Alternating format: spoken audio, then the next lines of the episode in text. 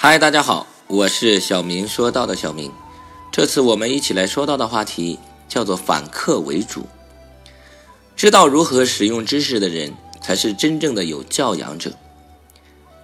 有一个顾客欠了迪特毛料公司十五美元，经常接到该公司的催款电话。这位顾客愤怒地冲进了犹太人迪特先生的办公室，说他不但不付这笔钱。而且一辈子再也不会花一分钱购买迪特公司的东西。迪特先生让他耐心地说了个痛快，然后对他说：“我要谢谢你告诉我这件事，你帮了我一个大忙。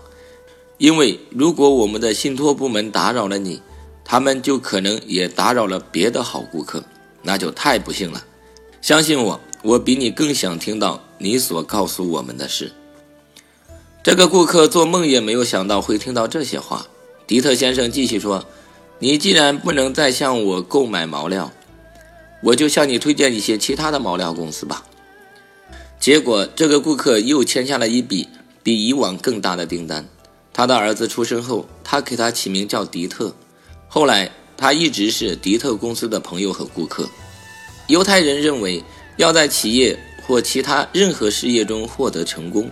关键在于才思敏捷、口才流利，在充满竞争的市场经济社会中，善于表达自己意愿或观点的能力，往往是一种利器。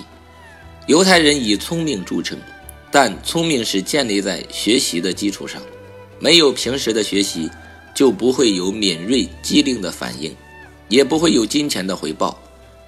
这看似不相关联的事情。其实是紧密联系在一起的。非常感谢您的订阅和聆听，我是小明，我们下次再见。